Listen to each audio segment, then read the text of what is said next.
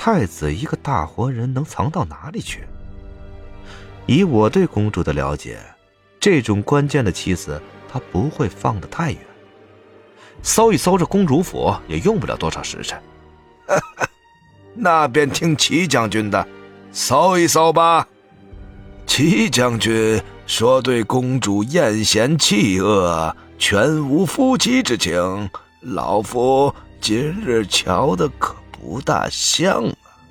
不过为了他腹中的孩子，红叶腹中也有将军的骨肉，倒是没见将军急着去瞧他呀。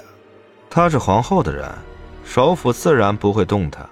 我说过了，这两个孩子我都要，我要享齐人之福。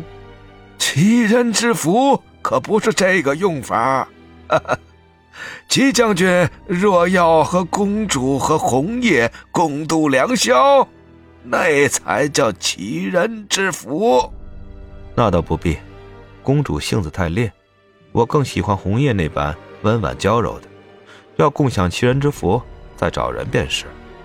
红叶一向大度，我深吸气。竭力的阻止自己拿起手边的花瓶砸向他的后脑勺。将军既这般喜欢红叶，那我便命人将他送来伺候将军安枕，左右将军今日也是要住在公主府的。啊，公主府大得很，最快也要搜半个时辰。二位有话出去聊，可好啊？不行。我要确保你腹中胎儿安全。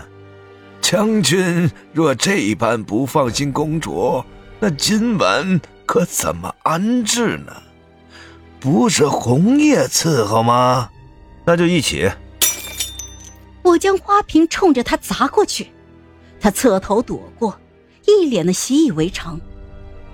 一炷香功夫之后，一名士兵兴奋的来报：“首府大人找到太子了。”王林的眼中金光一闪，转身就出去了，但走了两步，却又折了回来，盯着我说道：“皇上身死，公主为何没有哀戚之色？他又不是我爹，而且他一直在利用我。首府大人不是说我做到如今的这地步，已经仁至义尽了吗？”王林的眸中一色渐起。快步走到了隔壁软榻上，细查尸体，随即就愤怒：“这不是皇上，这这是宁公公。皇上呢？皇上在哪儿？你上下马车都有数十名高手盯着，你怎么可能有机会换走他？既然如此，那皇上去哪儿了呢？”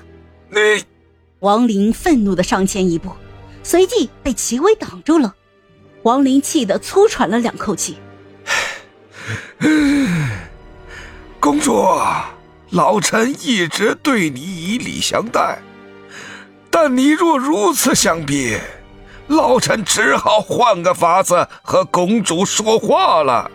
他往左挪了两步，还是被齐威挡住了大半个，只得伸长了脖子，冲着我说道：“唉。”公主虽动不得，但三皇子老臣还是动得的。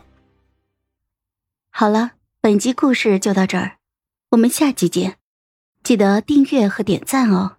如果你有喜欢的故事，也欢迎在留言区告诉我们。